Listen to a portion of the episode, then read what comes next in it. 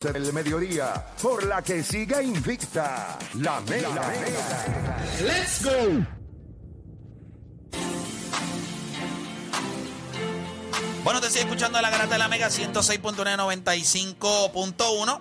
Usted puede llamarle eh, para acá ahora mismo 787-620-6342. Nosotros estamos haciendo una excepción en el día de hoy porque lo hemos hecho también cuando salió la tiradera de, de Coscu la primera. Y nada, eh, hay gente que me escribe que estábamos hablando de todos los punchlines que tenía la de Residente y que no se la damos. Yo creo que hay, hay momentos de la tiradera que son buenísimos y los vamos a mencionar. Desde mi punto de vista, el mío, yo prefiero las tiraderas que sean divertidas. Yo no encontré a la de Residente divertida. La encontré como algo que pues, como un sermón. Está chévere la tiradera, pam, pam, pam, Un pam. hate speech. Pero la sen- eso mismo. Entonces yo veo a uno vacilando, entonces veo al otro Pero la cogió serio.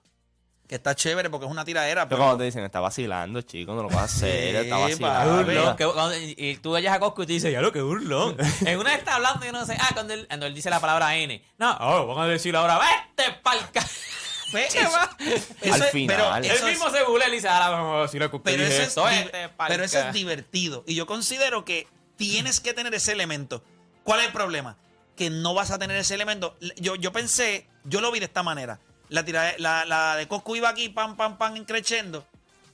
Paró, porque, ¿verdad? Terminó. Estábamos esperando la de René.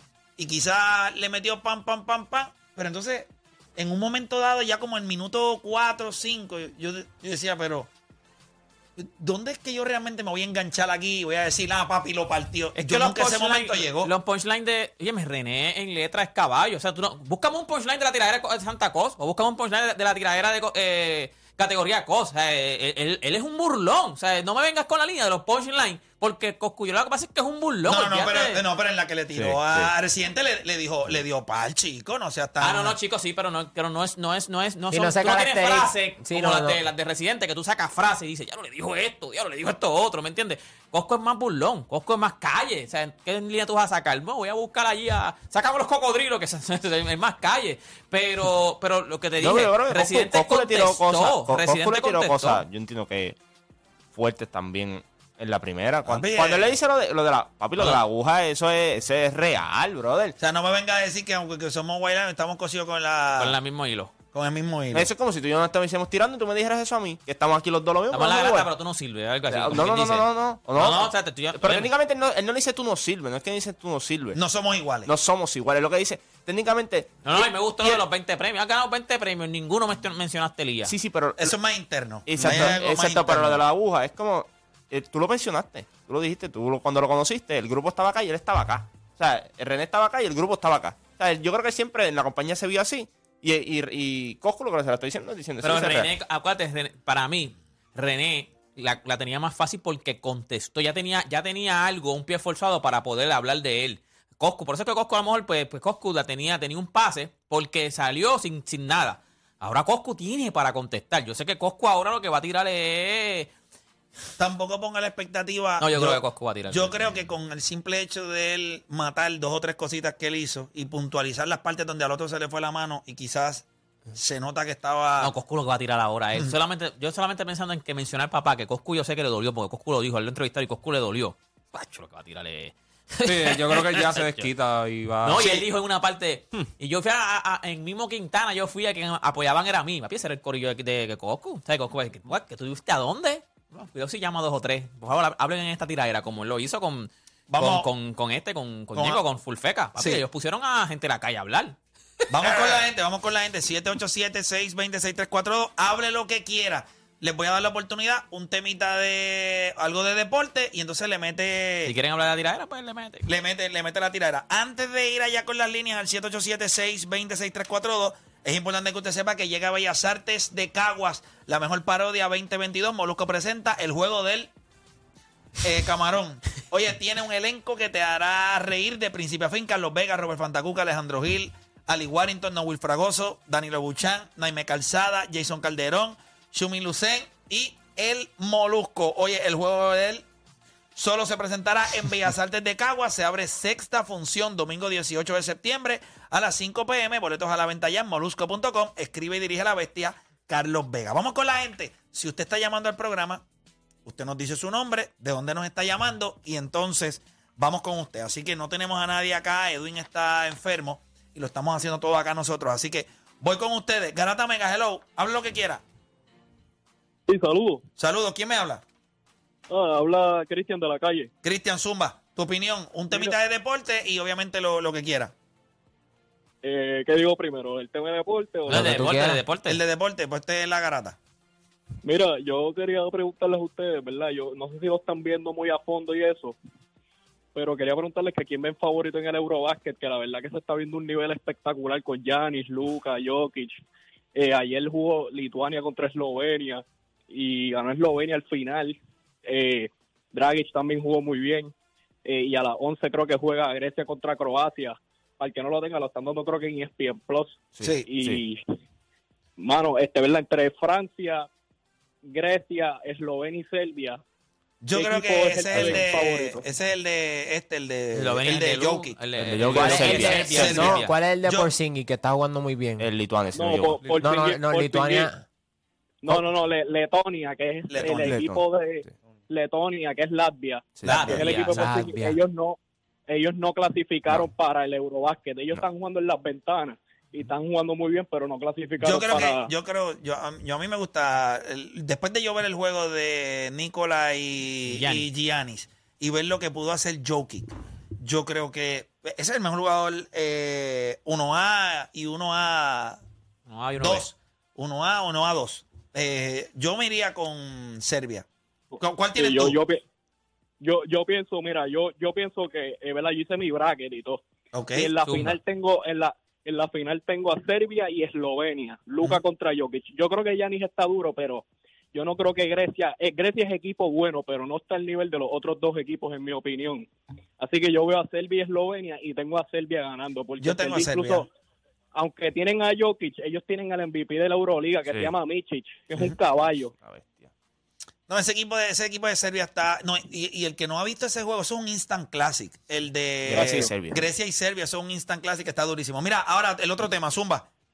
Mira, mano, me, me gustó más Coscu, no lo puedo negar. Este, es que Coscu, a mí me encantan las tiraderas de Coscu, o sea, cuando se clavó a Noel, eso estuvo tan, tan brutal. Y, y ahora, pues, yo veo, pues, es que me encanta porque él es un tipo que, ah, él tira, pero como que tú no, tú ves como que él ni se lo coge en serio, pero como quiera te clava, ¿no? Entonces, Sí, no, no, no hay esa seriedad de- del otro que parecía que estaba herido de muerte. Está molesto, está, se escucha como Mordido. Eh, Coscu se ve como eh, vacilón. Vos, Coscu, Sí, es un vacilón, eres- esto es un vacilón. En LA, fucking bitch. Ay, eso está la madre. Mira, voy por acá con más gente en línea. Garata Mega, hello, hable lo que quiera. Héctor, Dímelo. papi, ¿todo bien? Saludos, hermanito. ¿Quién me habla? Zumba. Nombre, Saludos, pueblo. José, Ru- José Rubén de Orlando, JR. Saludos, papá. Cuéntame. Eh, lo único que he estado de acuerdo contigo el día de hoy es que en clave era mejor. En clave es Pacharra y Balvin. Eh, ¿qué- y, y- y- y lo demás, dímelo. Porque al igual que tú, yo canté ahí. Sí, yo sé, papá, yo sé. Bueno, tú entraste cuando, cuando ya yo no estaba. Yo llené, yo llené tus zapatos. ¿Eran zapatos grandes o eran zapatos pequeños? Ay, por favor. Eran, eran, eran más o menos, pero eran anchos. Los zapatos eran anchos. Sí, no eran largos, pero vivían como siete casas juntas. ok, ok, ok. No, pero durísimo, papá. Esto Qué bueno, qué bueno saludarte, papá. Qué bueno saludarte. No, brother, este, los escucho todos los días. eh, de verdad que me los vacilo. Estoy por acá por, Or- por Orlando, Florida. Y me los vacilo todos los días. Me hacen los días. Yo soy Tim Juancho. Hola, mamá mía, pero soy Tim Juancho. Ya, pero mira para allá. Ya están con la gente, la gente cogiendo como, como, Espérate, esa- Coscu y- es- como eso- Coscu y eso- Residente. No, no, no, esos son mis fanáticos favoritos porque son como, como las jevas difíciles. Que se, que, entonces al principio. afilándote la pero- cana, la cara. Tú tiras, tú tiras par de punchline y brincan de bando. Mira, JR, ¿qué, qué te pareció la tiradera? ¿Tienes una opinión de eso? ¿Verdad? Porque eres cantante. Mira, eres mano, cantante. yo soy, yo soy este, me, siempre me ha gustado Residente, soy bien fanático de Residente. Eh, va- quiero ver cómo sale Cosco ahora. Eh, de ahí entonces podré decir quién gana o quién pierde. Pero con esto, con mucho estos dos rounds, con este primer round, te, te inclinas mm, a Residente. Residente. Sí, residente. Residente es la bestia. Eh, demasiado de, Ya, de ese- muy inteligente. Este está contaminado, no importa lo que tira Cosco, este está contaminado. Este es tipo No, pero digo que él quiere ver lo que dice. se ríe, este está contaminado. Cosco puede tirar una, una obra maestra, un Mozart. y Un Hiroshima, un Hiroshima, y no, como quiera Y no hay break, oíste, no hay break. Mira, Mira, Héctor, y, y dime. te felicito, brother, te felicito por One on One. Está de verdad que el proyecto es demasiado muy duro, que me siento... Bueno, mi esposa no sigue el deporte y la siento conmigo a ver, a ver las entrevistas. Coño, qué bueno. A mí me alegra eso. Mucha gente me escribe eso. Y yo creo que cuando Sí. tú tienes un proyecto que quizás lo puede ver la, la familia, te puedes sentar hasta con los nenes y tienes hijos y le dices, mira, vamos a ver esto. Y es divertida. O sea, inclusive la de Víctor Manuel me han escrito un montón de gente de otros países y me dicen, pero ¿qué es esta estupidez? O sea, está chévere, es divertido. Eh, Víctor se ve súper se ve súper cómodo, hablamos de un montón de cosas, bien chévere, ¿verdad lo que tú dices? Lo, de, lo del ejército. sí, La parte de cuando él habla de lo de los cigarrillos y el papá, o sea, eh, No, eh, no la he visto todavía, no la he visto todavía. La No, parte la hoy, la hoy. Mm, tacho, cuando él dice, yo perdí a mi papá antes de que Hay que le da el muriera. ta- él le da el taco Le da el cuando. taco. Él le da el taco cuando él le dice, cuando él me miró los ojos. Yo, ah, está, está diciendo la verdad. Sí. Mira, JR, qué bueno saludarte, papá. Sabes que estamos aquí a las órdenes siempre. ¿Estamos? No, brother, eh, de verdad que lo escucho todos los días. Mucho éxito. Dios me lo bendiga a todos, muchachos. De verdad, sigan para adelante. Y esto, nos vemos en la Subway City. Dale, papá.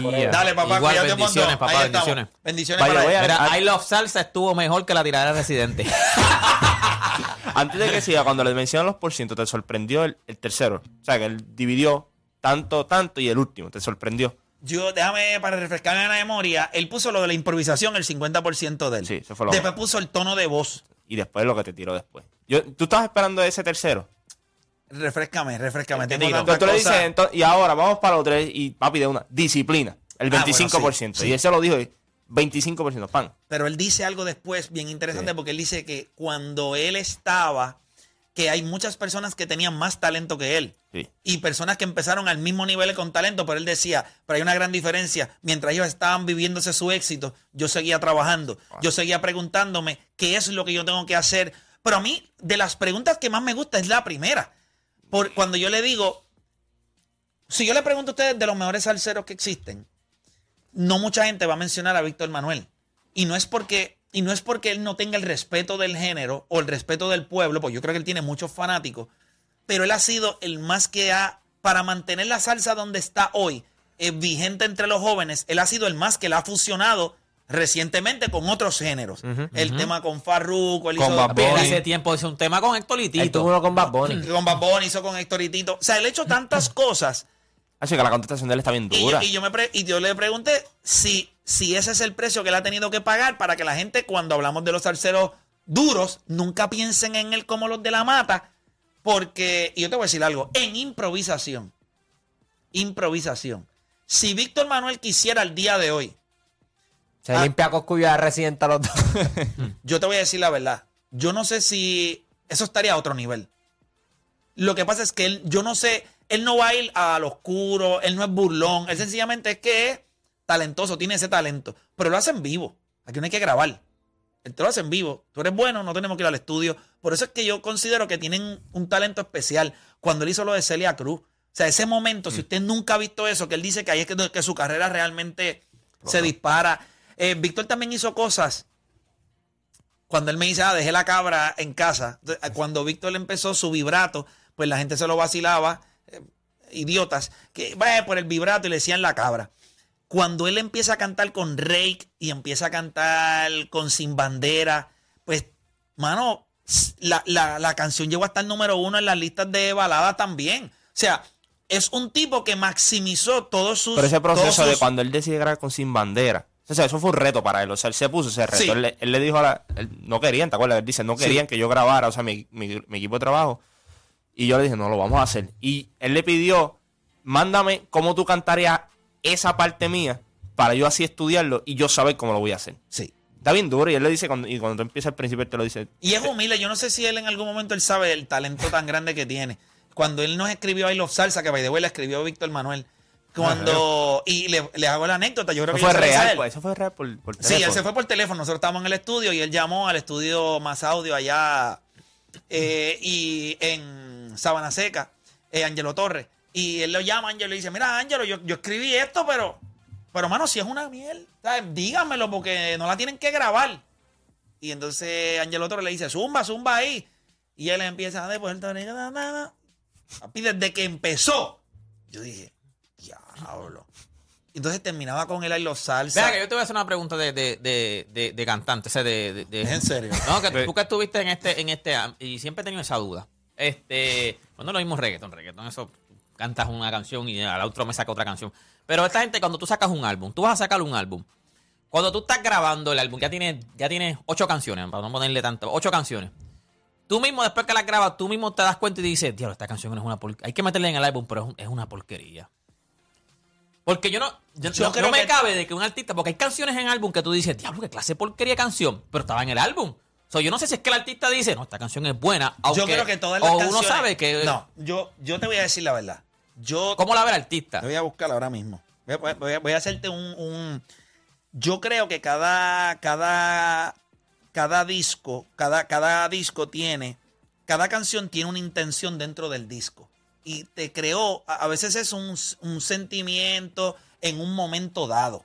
No, no sé si me estás entendiendo. Sí, sí. Eh, estoy grabando el disco y tú dices, ok, este tema tiene este sentimiento. Por ejemplo, cuando nosotros grabamos, voy a buscarla aquí rapidito, cuando nosotros grabamos el primer disco de nosotros, que era Salsa contra Viento y Marea, pues estaba el intro, estaba un tema que se llamaba Navegándote, hicimos un featuring con Papo Luque. Estaba por ella, a punto de No, no, no, no, no, no. El, el primero, el primero, que se llama Salsa Ah, mo- contra Viento y Marea. Dice, eh, eh, ese no lo conoció mucha gente, eh, pero ese fue el tema que nos pegó a nosotros en el canal de videos. Hace muchos años atrás había un canal de videos y ese video dio durísimo. Y con eso, y las contrataciones, pa, y, y cuando tú ibas al show de las 12 o ibas a, a- Guapa y tocabas, pues ese disco nos abrió eso. Yo te diría que de ahí, de ese disco, eh, todo, todo tema tiene. O sea, yo te diría no. Yo creo que cada tema tiene una intención. O sea, que que ustedes entiende creen- el artista. Por eso que ustedes, el artista, o sea, el artista cree que ese tema es bueno. Aunque después al final salga y diga, diablo, qué clase de por... La gente No, diga no qué creo- porquería. no, pero acuérdate, Acuérdate, la- la no, gente- no qué porquería, pero la gente dice, este tema no me gusta, lo voy a, lo voy a pero, pero es que es un skip. normal, pero es normal que pueda pasar. Por eso, pero, pero el artista sí cree que, que es buena. si es una porquería, no está en el disco. O sea, para que tú entiendas una cosa. Pero es que mucha, pero es que cuando salen, la gente dice, diablo, este tema. Bien, pero un Sí, pero skip, la este es percepción de la skip". gente no es la Papá. misma del cantante, acuérdate de eso. tú sacas. Ah, bueno, mira, pues entonces el cantante sí cree que va a ser una buena canción. si Toda, está 8. en el disco, él la encuentra buena. Ah, que es un palo, que va a ser un hit. No, no, no, no, no, no. no. Yo creo que es más No, lo sí, que tú la dices. consideran yo creo que- ya. Si yo creo que- palo, pues son otros No, yo 20. creo que lo que tú, lo que tú hablas bien importante es el propósito. Yo creo que Cada las canción canciones tiene en un propósito. tienen un propósito. No, es, Claro. son- no es si es un palo, no. Yo creo que es el propósito de cómo que se va a contar la historia. De acuerdo, el disco siempre tiene una historia. ¿Cuál es el propósito de hoy? Llegó el día de. Yo escribí esa canción porque Yo se, sé, yo casaba, sé, yo sé, yo se sé. casaba una se casaba una que había sido mi novia y pues, Te dolió, te dolió, ¿Cuál, te es, dolió. cuál es el propósito de amor de una noche? Amor de una noche fue un tema que yo escuché en yo estaba parado en una en la luz de Plaza Centro y estaban entrevistando a Luis Fonsi y le preguntaron a Luis Fonsi del disco este primer disco que creo que se llamaba Comienzo si no me equivoco de Luis Fonsi le Pero preguntaron trabajaba Mario Villay, trabajaba en ¿Qué tema de este disco tú entiendes que la compañía no va a sonar, pero es un palo? Y él dijo, eh, eh, esa canción se llama... Más o menos hizo la misma pregunta que te hice yo a ti Ah, ahora mismo. No, ese, ese tema no, yo no creo que ese...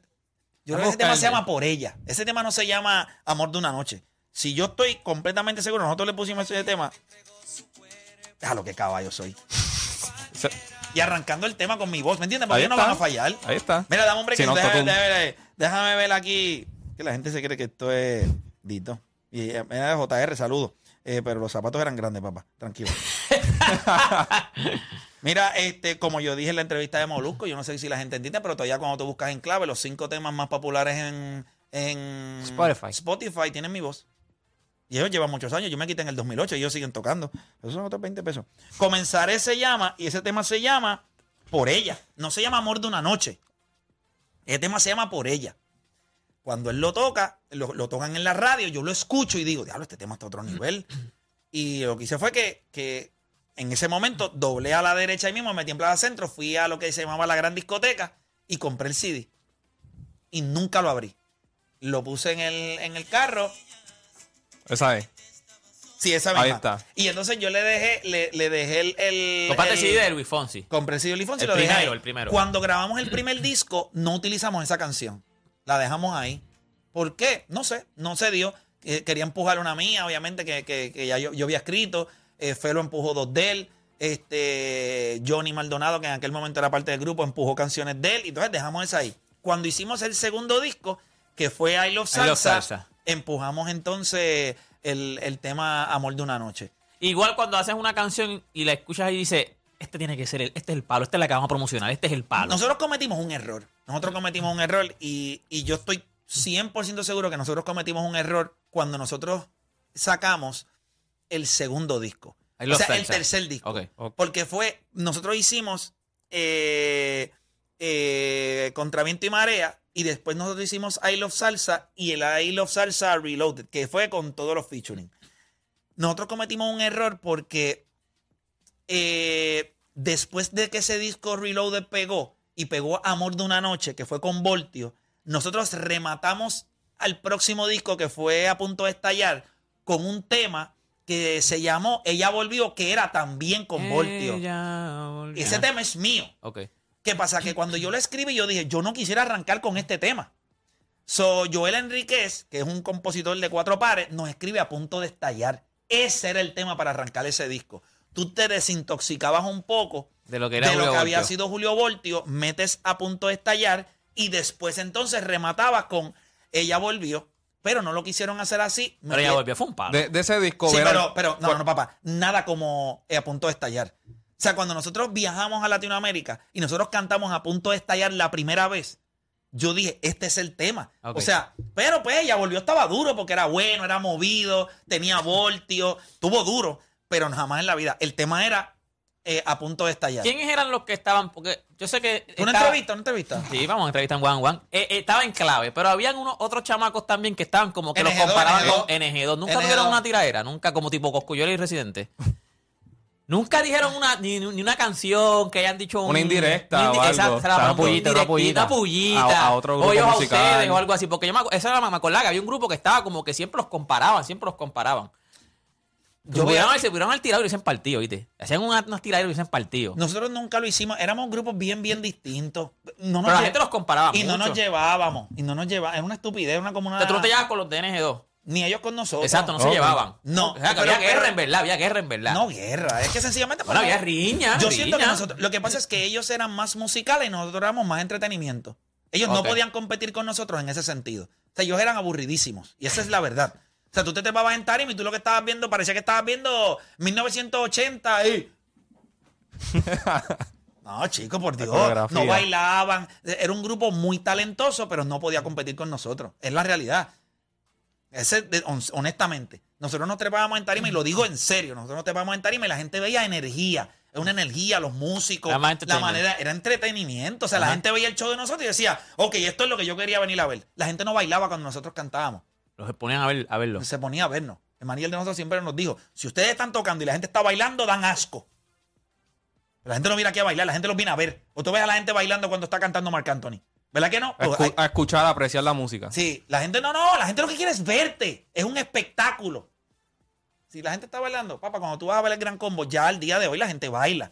Pero cuando el gran combo, tú ibas a la patronal, nadie estaba bailando. La gente estaba mirándolo.